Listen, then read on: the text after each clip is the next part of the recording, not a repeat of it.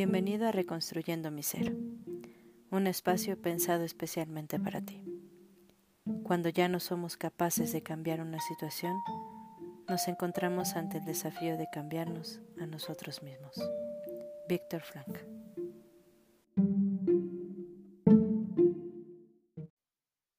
Hola, ¿qué tal? Soy Lorena Ortega de Luna, directora y fundadora de Reconstruyendo mi Ser.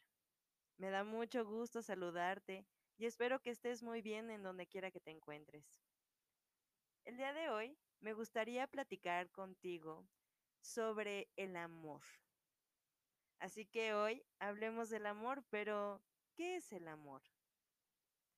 Antes de centrarnos más en ello, te invito a que traigas a tu mente cuál es tu propia definición de amor y cómo lo expresas.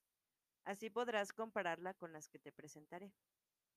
En ocasiones, en terapia, me puedo encontrar con diversas opiniones, ya sea el amor en familia, el amor con los amigos o el amor en pareja. Hay quienes dicen, prefiero expresarlo, eh, no sé cómo definirlo, pero, mm, pero sí lo siento y sí lo comparto. Entonces, el día de hoy recuerda cuál es esa definición que tú tienes cada vez que expresas ese amor. Durante el año expresamos todo lo que sentimos en todo momento. Realmente, aunque tal vez haya una fecha destinada a ello, la realidad es que lo podemos expresar todo el tiempo. Todo el tiempo podemos hablar de él. Se busca, se añora o se hace más énfasis en su vivencia y también en su expresión. Como dicen, todas las personas amamos y buscamos ser amadas. Sin embargo, en ocasiones desconocemos qué es el amor y cómo vivirlo. Por eso, durante este pequeño espacio que tenemos, te voy a compartir cómo se puede expresar el amor en pareja, cómo vivir el amor en estos tiempos tal vez en los que estamos y también podrás reconocer algunas señales que nos pueden indicar si mantenemos una relación tóxica. Entonces, empezamos por ¿qué es el amor? El amor ha tenido diferentes definiciones a lo largo de la historia. En muchos de estos, el amor busca una trascendencia en la que no solo se expresa de una manera biológica o psicológica, sino que tiende a una dimensión espiritual. Por ejemplo, Platón escribió en su obra El banquete un relato que hablaba del amor. Se sitúa en una reunión de siete amigos en la antigua Grecia, en el que poetas, médicos, filósofos, personas pertenecientes a la sociedad platicaban sus significados del amor. Una que resulta ser muy famosa es la que menciona Aristófanes, quien hace referencia a la búsqueda de la otra mitad. ¿Cuántos no hemos escuchado eso? Tenemos que encontrar a nuestra media naranja. Pues menciona que las personas estábamos unidas en pares, pero los dioses nos separaron. De ahí la necesidad de encontrar a nuestra otra mitad. Spinoza define que el amor es una alegría acompañada por la idea de una causa exterior, principalmente encaminada por algo que la sociedad pide. Otro autor, que es Ortega y Gasset, describe un estudio, en un estudio sobre el amor, cómo hay diferentes posturas y hace referencia a que cuando una persona ama a otra, sale de su órbita para poder orbitar en el otro. Es decir, de alguna manera, mm, mm, sin dejar de ser tú, comienzas también a querer, a querer estar con la otra persona. Eric Fromm busca responder cómo el amor es un arte. Menciona que el problema del amor consiste fundamentalmente en ser amado y no en amar. ¿Cuáles son los tipos de amor? Hablar del amor es muy extenso y podemos encontrar diferentes definiciones, tal vez algunas parecidas y otras que se contraponen. También podemos identificar que hay diferentes tipos de amor. Los griegos hacen alusión a que existen cuatro tipos de amor. eros, que es el amor pasional y erótico, estorgue, fraternal, amistoso y comprometido, se forja a lo largo del tiempo. Filia, el amor que existe entre amigos, el amor al prójimo, que busca el bien común y principalmente es desinteresado. El agape se tiene a una persona, animal, naturaleza, deidad, se dice que es el más puro e incondicional de todos porque es desinteresado. Eric Fromm, en su libro El arte de amar, refiere que hay objetos amorosos, menciona que existe el amor fraternal, el amor materno, el erótico, el amor a sí mismo y amor a Dios. Cada uno se siente y se expresa de manera distinta. Como te darás cuenta, Existen diferentes tipos de amor, así como sus definiciones y su expresión. Sin, embargo, tiene una trascendencia que en muchas ocasiones no se puede expresar con palabras, sino que se expresa con acciones. En terapia, como te mencionaba, he tenido la oportunidad de atender algunas parejas que refieren al, al amor como una de las bases de su relación. Cuando les pregunto qué significa, en ocasiones titubean al no saber definirlo, pero sí platican cómo lo expresan. Puede ser con abrazos, preparando su comida preferida al otro, haciendo algo especial, etc. De la misma forma, pasa con los padres, hermanos, amigos. El amor, más que una palabra, es una forma de expresión. Decir te amo puede sentirse hueco cuando las acciones demuestran lo contrario, ¿no lo crees? Entonces, ¿qué es el amor para mí? En esta ocasión, más que alguna estrategia eh, referente al amor, te quiero invitar a preguntarte qué es el amor para mí. Ya te hacía esa invitación al principio, pero medítalo, reflexiónalo y cuando lo tengas presente, identifica cómo lo expresas. Muchas veces los problemas referentes al amor son ocasionados porque nos enfocamos más a pensar en cómo nos lo demuestran y no en cómo lo demostramos. Si ese es tu caso, también puedes identificar cómo te gustaría que lo demostraran. Cuando hablamos del amor, es importante que reconozcamos que mi forma de expresar no va a ser la misma que tenga la otra persona. Es por eso que el amor va más allá de aspectos positivos o negativos, que tiene Mm, pues tal vez la otra persona o tal vez que tengo yo, sino que se vuelca en una aceptación plena de mí y del otro. Entonces te invito a que consideres esto que te acabo de mencionar. ¿Cuántas veces pienso que la otra persona no me ama? Pero la realidad es que sí me ama, solo que no lo está expresando de la manera en que yo quisiera. ¿Qué piensas al respecto? Puede ser que lo estés viviendo, ¿no?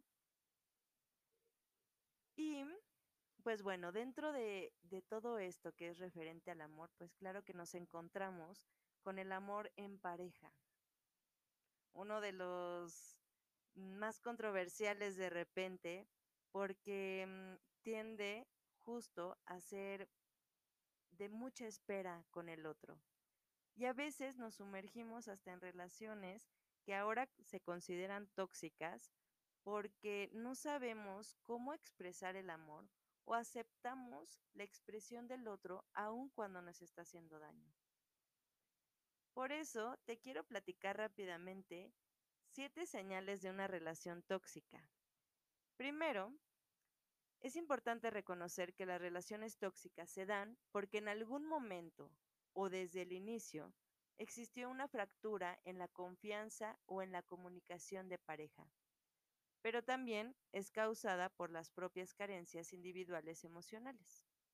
Con lo anterior, me refiero a que de manera personal se puede tener una baja autoestima, inseguridades, falta de autoconcepto y o carencias que no permiten tener una relación funcional. En los últimos años se ha popularizado mucho este término de relaciones tóxicas. aunque el término correcto es relación disfuncional, que describe una relación que consideramos dañina para la otra persona o para nosotros mismos. ¿Has usado tú alguna vez este término? ¿A qué te refieres cuando lo utilizas? ¿Qué es una relación tóxica entonces? Fíjate que la Real Academia Española define la palabra tóxico como algo que contiene veneno o produce envenenamiento.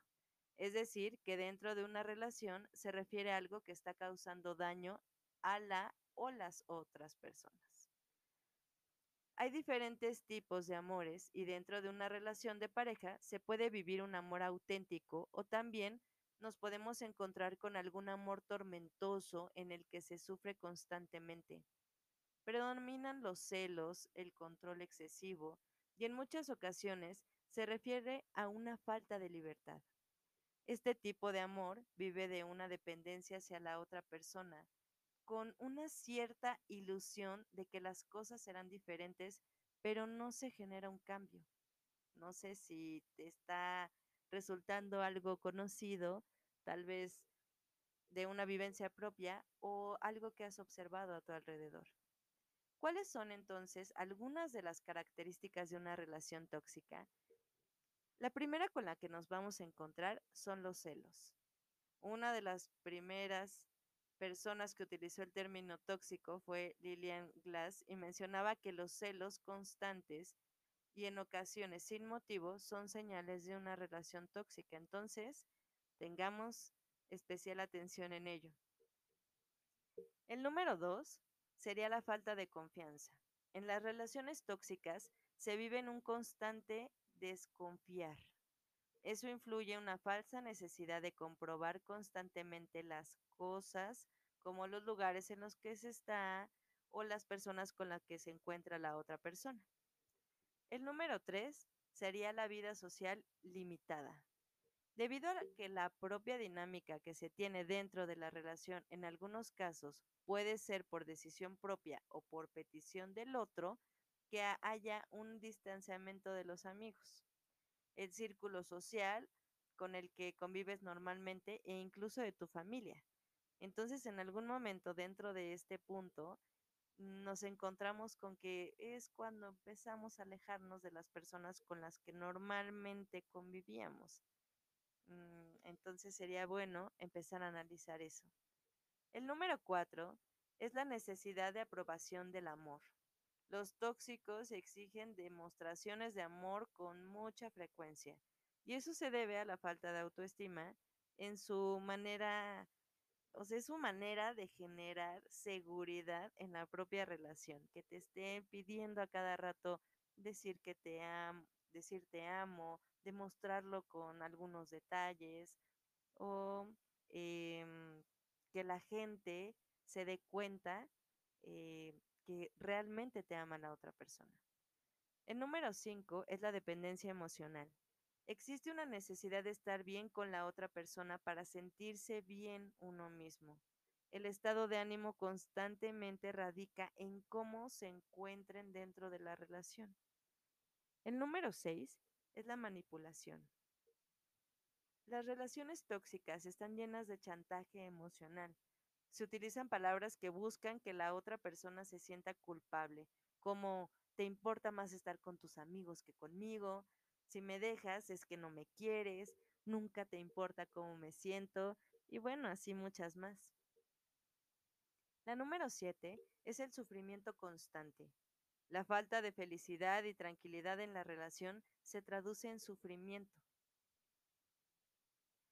Entonces, bueno, te invito a, también reflexionar qué tipo de relación estás viviendo o has vivido o quisieras vivir también. Como las características que te acabo de mencionar, puede haber más, incluso la, la violencia verbal o física, ser posesivo o intentar cambiar constantemente a la otra persona. Estar dentro de una relación tiene sus complejidades. No es normal que todo sea color de rosa porque en una pareja están involucradas personas que son diferentes, con gustos y pensamientos que no son los mismos. Y tal vez en ocasiones tampoco van a querer tomar las mismas decisiones. Es por eso que es importante tener una comunicación constante con tu pareja, expresar tus emociones, llegar a acuerdos y tener cimientos que sostengan la relación, como lo es el amor, el respeto, la confianza y la misma comunicación. Si tú consideras que necesitas un poquito más de ayuda conforme a lo que se refiere el amor, digo, como mencionaba al principio, hay diferentes tipos de amor. Y ahora, pues lo podemos expresar de diferentes formas, como puede ser con eh, mensajes, con videollamadas, tal vez no podemos tener tanto contacto eh, con las otras personas, pero ya tenemos muchas formas de poder demostrarle al otro que lo amamos. Entonces hay que tener esos pequeños detalles eh, que nos ayudan a fortalecer y cimentar más el amor que sentimos por el otro, ya sea nuestra pareja, nuestros amigos, nuestra familia y hasta nosotros mismos. También está bastante interesante y es muy valioso el poder tener esos detalles contigo, amarte profundamente primero para poder también amar a los demás. Entonces, pues si consideras que necesitas apoyo en este pues en este tema del amor, eh, puedes comenzar a preguntarte primero cómo te sientes en ella. Tal vez necesitas apoyo de un experto para que te ayude a verlo desde otra perspectiva y con ello poder tomar una decisión para también seguir reconstruyendo tu ser. Entonces te invito a que si consideras que necesitas este apoyo nos busques, puedes encontrarnos en nuestras redes sociales como Reconstruyendo mi Ser, en Facebook, en Twitter, eh, puedes buscarnos en nuestra página reconstruyendomiser.com.mx y bueno, así poder platicar un poquito más al respecto y mm, tener esta visión profesional externa. Pero mm, aún así te sigo invitando a que consideres aquellas señales, aquellas formas en las que tú lo expresas, pero sobre todo que el amor también es una decisión que parte desde nosotros mismos. Así que mientras te ames tú, te consideres importante, tengas toda esta estima hacia ti, vas a poder reflejarlo a los demás. Pues bueno, espero que este tema te sea de mucha utilidad y nos escuchamos en el, en el próximo episodio. Que estés muy bien.